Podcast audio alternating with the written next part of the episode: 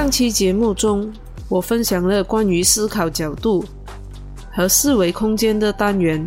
话不多说，我们接着进入关于时间的这个单元。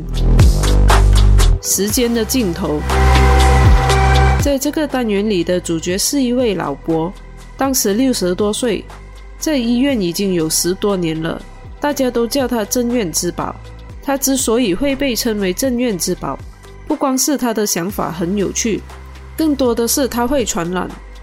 作者因为朋友的介绍，所以对这位老伯很感兴趣，所以就有了以下的内容。作者问老伯：“您说的另一个世界是什么地方？”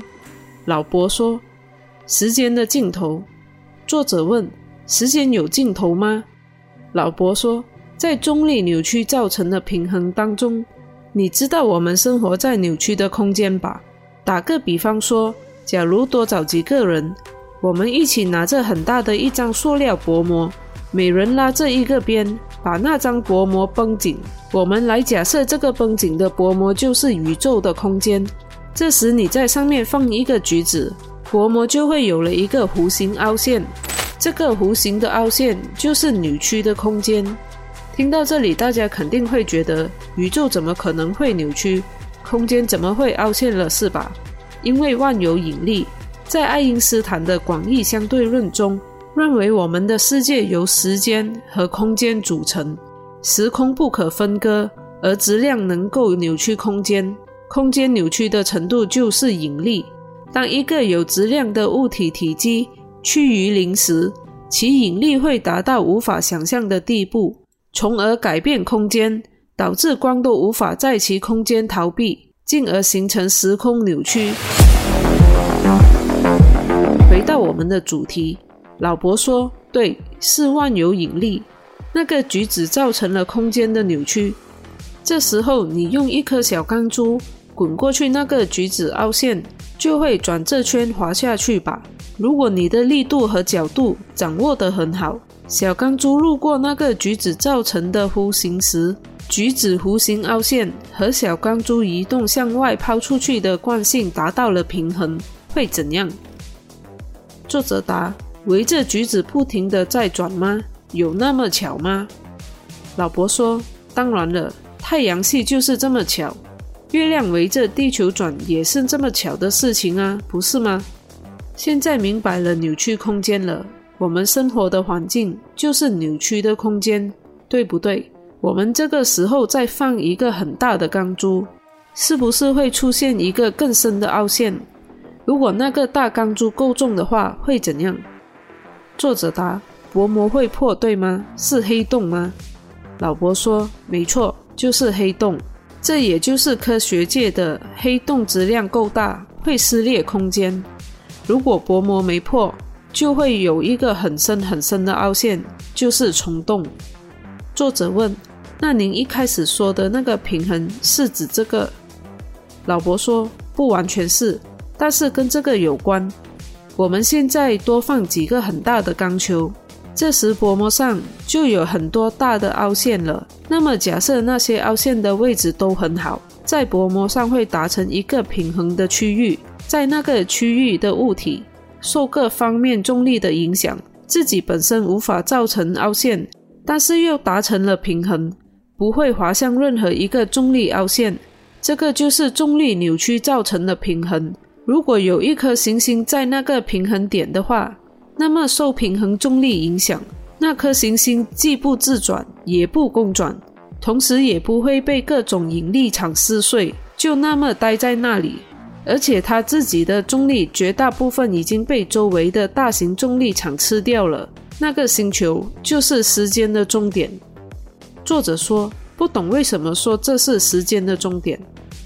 老伯说你不懂没关系，因为你不是学物理的，那是广义相对论。有时间你看一下就懂了。而且我为了让你明白一些，故意没用时空这个词，而用了空间。实际上被扭曲的是时空。作者问：“可是您是怎么知道会有那种地方存在呢？”老伯笑得很自豪地说：“我去过。”在这里先解释一下老伯刚刚说的广义相对论：质量极大或者密度极高的物体可以使时空结构延长。文中的意思是，在几个大型重力场的扭曲平衡点。时空是被造成扭曲后达成的平衡，所以那个星球所处的时空本身就是被几个重力所延长。说得直白一点，几个重的物体把薄膜紧绷了。这个时候，在那个平衡点放一个质量相对小的物体，那个物体则很难造成薄膜的凹陷，即便有，也是很小很小，仅仅维持自身的停留。作者问老伯：“您什么时候去过？”老伯说：“想去，随时能去。”作者问：“随时？现在能去吗？能让我看着您去吗？”老伯说：“现在就能去，但是你看不到。”作者说：“我不是要看时间的尽头，而是让我看到您不在这里就可以了。”老伯突然眼神神采奕奕地说：“我回来了。”作者一脸茫然和表示严重的怀疑。老伯说：“我说了，我去了，你也看不到，不是精神上去了，而是彻底的去了。我知道你觉得我有病，不过没关系，我习惯了。但是我真的去了。我说了，那里是时间的尽头，就是没有时间这个概念。所以，即便我去了，你也看不到，因为不属于一个时间。”在那里不占用这里一丝一毫的时间，你可以不相信，但是你不相信，并不能影响客观现实的存在，而且你也不能证实我所说的是错误的。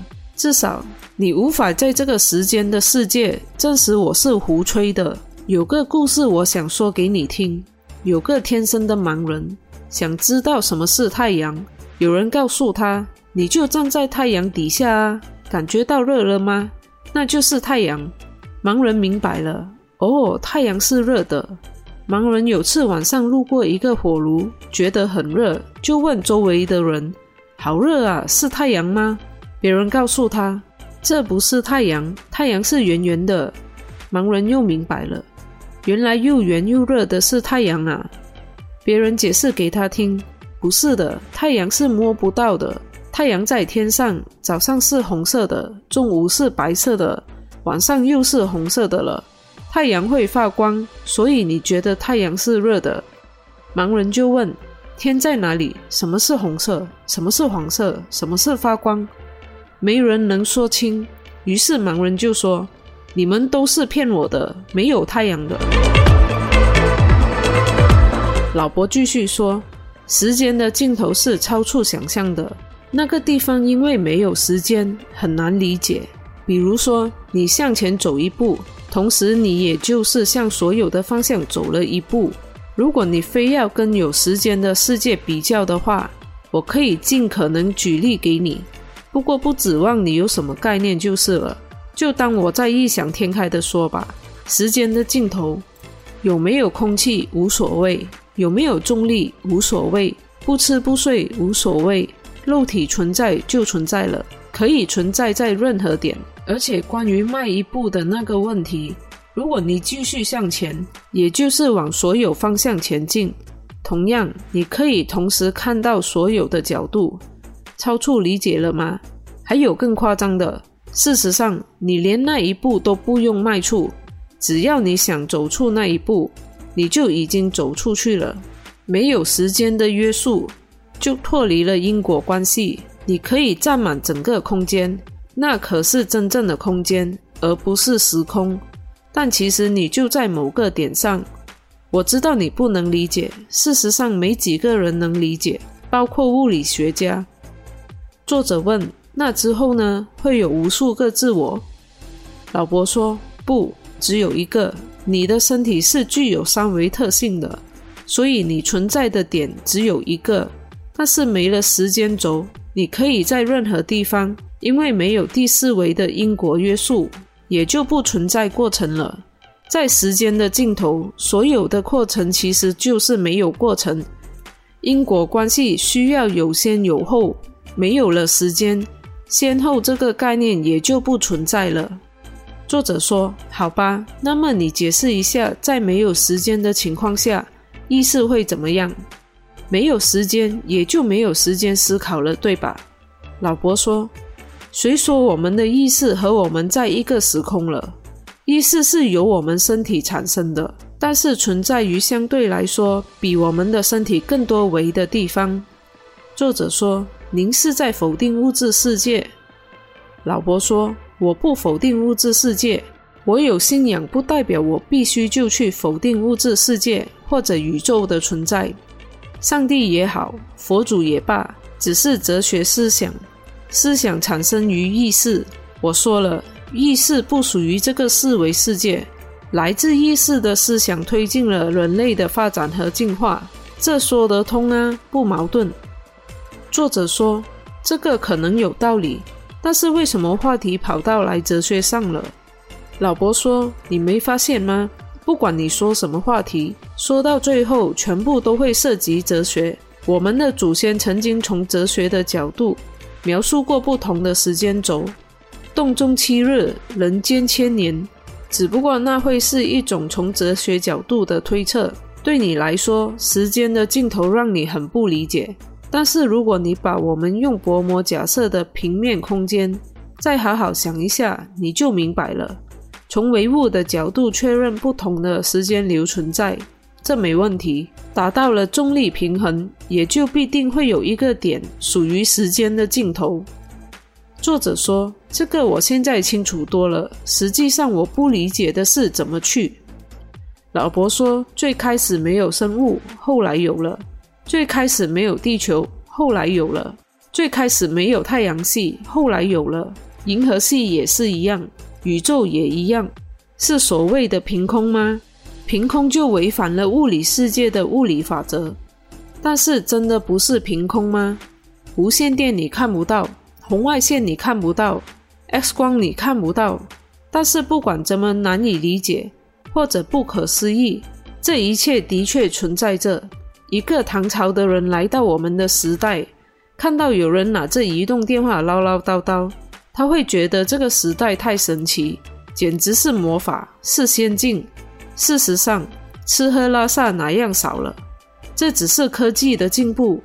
假如那个唐朝人比较好学，努力学习我们这个时代的生活，等有一天他也拿着移动电话说话，手里按着电视遥控的时候。你再把它放回唐朝，你认为他说的话谁会信？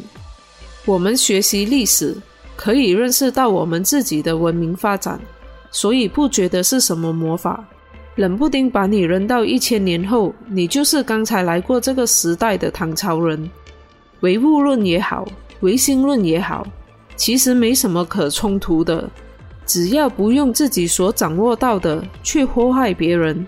那就算是自我认识提高了，没什么大惊小怪的。像我前面说的，你不相信，并不能影响客观现实的存在，时间的尽头存在，而我也确实去了。你是否认同？不是我的问题，是你的问题。我们接着进下一个单元：永生。这个单元的主角是一位大概四十岁左右的男性，看得出是一名成功人士。男人说：“说起来有点矛盾，虽然我不承认我是精神病人，但是我觉得也许别人会有和我一样的情况，可能会被认为是精神病人。听着有点乱是吧？没关系，我只是想找人而已，找和我一样的人。”作者问：“你想找怎样的人？”男人说：“和我一样，能不断重生，还带着前世记忆的人。我能记得前世，不是一个前世，是很多个。我还记得我最初的父母，服饰记不清了，朝代的问题。我记得一些对话，但是我没办法记得口音，因为每次我都是当时的本土人，听不出有口音。我身边的事情，我记得更清楚些。”一些大事我记不住，例如朝代、年号、谁当权，这些都没有印象了。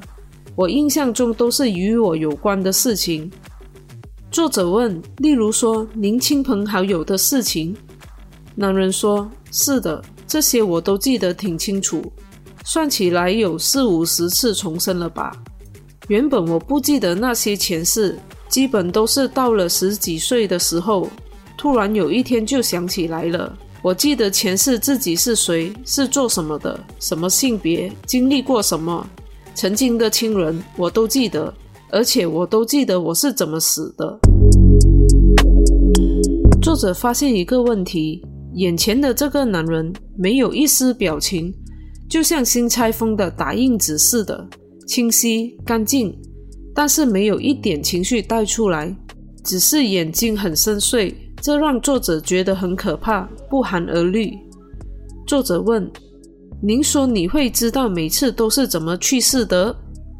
男人说：“是的，而且很清晰。我甚至还记得我的父母怎么死的，我的妻子或者丈夫怎么死的，我的孩子怎么死的，我都记得。”作者问：“您现在会做噩梦吗？”男人说：“不会梦到，但是更严重。”因为根本睡不着，严重失眠。每次夜深人静的时候，我会想起很多经历的前世，不是刻意去想，而是忍不住就浮现出来了。曾经我是普通的百姓，在一个兵荒马乱的年代，几次浩劫都躲过去了。我和家人相依为命，可是最后我们全家都被一些穿着盔甲的士兵捉住了。我眼看着他们杀了我的父母、妻子，在我的面前把我的孩子开膛破肚，最后砍下了我的头。我甚至还记得被砍头后的感觉：先是脖子很凉，一下子好像就变轻了，然后脖子是火烧一样的感觉，痛得我想喊，但是嘴却动不了。头落下来的时候，我能看到我没头的身体向后一仰。血从脖子喷出来，一下一下的喷出来，身体也随着一下一下的逐渐向前栽倒。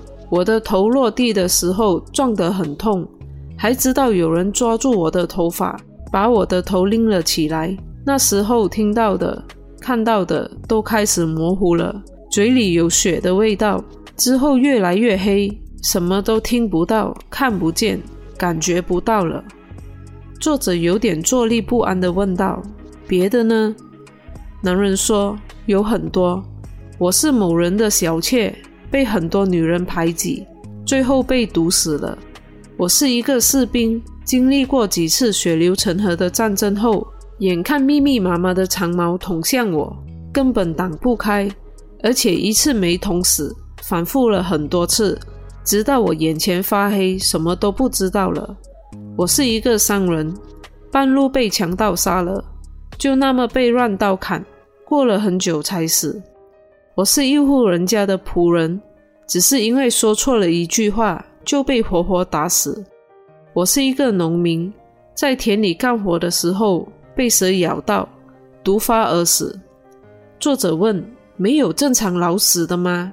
男人说有，但是那些的反而印象不深。越是痛苦的记忆越清晰。作者问：“是不是那么多次自己的死亡和家人的死亡，让您觉得很痛苦？”男人说：“现在我已经麻木了，对于那些我都无所谓了。还记得我找你的原因吗？我现在没有朋友，父母都去世了，没有家人，不结婚，不要孩子，因为我已经不在意那些了，都不是重要的。”我只希望有个能理解这种苍凉的同伴，不管那会是谁。也许你们会认为那是精神病，是就是吧，我不在乎。只是希望有个人能和我有同样的经历，能理解我的感受。我知道你现在一定认为我在胡言乱语，对于这一点，我也不在乎。我只是想找到那个存在，我们在一起聊聊，哪怕口头约定。下一世还在一起做朋友、做家人、做夫妻都成。前世我自杀过，但是没用，我只是终结了那一世，终结不了再次重生。自从我意识到问题后，每一世都读遍各种书，想找到结束的办法，或者和我一样的存在，但是从来没找到过。我努力想创造历史，但是我做不到。我只是一个普通人。我曾经在战场上努力杀敌，真的是浴血。可是仅仅凭我，影响不了战局。我努力读书，考取功名，用自己的力量左右一个朝代，但是我总是深陷其中，最后碌碌而为。我觉得自己很没用，毕竟史书上留名的人太少了。几世前我就明白了，想做一个影响到历史的人，需要太多因素，要比所有人更坚定，要比所有人更残忍。要比所有人更冷静，要比所有人更无悔，运气更好，更疯狂，更坚韧，太多了。所以我认了，承认自己只是一个草民罢了。但是我也看到无数人想追求长生不老，从帝王将相到那些想修炼成仙的普通人。可是长生不老真的好吗？看着自己的亲人和朋友都不在了，自己依旧存在。一代又一代的孤独活着，看着身边的人都是陌生人，没有真正的同伴，没有家人，没有朋友，没人理解，这样很好吗？我实在不觉得。我只希望能终结这种不断的重生。我曾经几次都信宗教，都没用，依旧会再次重生。我知道自己看上去很冷漠，那是因为我怕了。我不敢有任何情感的投入，我受不了那些。我不相信我是唯一的，但是目前我知道的就只有我一个人。作者说：“您这一世很成功，不是吗？”男人说：“对我来说，这是假的，只能让眼下过得好一些。但是更多的是，我想通过财力找到自己想找的。我不接受自己是唯一的重生者。”作者说：“我知道很多类似的情况，虽然不是重生，但是我很清楚那种痛苦有多大，否则不会那么多人疯了。”男人说：“也许吧，可能其实我就是精神病人，只是我有钱，没人认为我疯了。那些没钱的就是疯子。其实认真想想，这句话不是没有道理。在我们生活的这个世界中。”有钱人大部分都被尊重，很多人都会认为他们说的话就是道理，不然他怎么会那么成功，对吗？就算他们说出了超出常理或者能力范围的话，都会被认为是有理想、有远见的天才。钱不是万能，也买不到快乐，但是没钱就万万不能，这句话是真的。在读完这本《天才在左，疯子在右》这本书后。我疯狂地买了好几本讲解量子力学、科学、哲学、物理学的书，因为有些单元里面所讲的知识超出了理解范围，顺便也激发了我对这类学科的兴趣，同时也觉得其实万物是有关联的。当然，这本书带来的内容也不只是关于物理，还有更多的是思维方式和思维的角度。在书中的单元主角也不是每一个都是真的在精神病院里的人，有些是单纯别人觉得他们不一样，觉得他们有问题，而找上作者，希望作者能接触并了解。这里也带出一个值得思考的角度，就是当一个人的思维和大多数人不一样的时候，就会被分类成异类，且大部分人都不能接受与自己不一样的。或者说，新奇的、超越个人认知的人事物，从而形成了思维的禁锢，停止了成长。我在之前的正面思维与逆向思维那期节目也有说到关于思维的禁锢，有兴趣的朋友可以去听听哦。我个人的想法会觉得这本书主要的内容是探讨精神病人们的想法，其实更多的是打开我们的思维禁锢。尝试着让我们去了解不同的想法，而不是一来就抱着抗拒的态度。我只是抽了几个我个人觉得比较有趣的单元来分享。书中还有更多更有趣的内容，有兴趣的朋友可以购买，亲自体验一下书中所带来的新奇与乐趣。好了，这期节目就到这里，感谢大家的支持。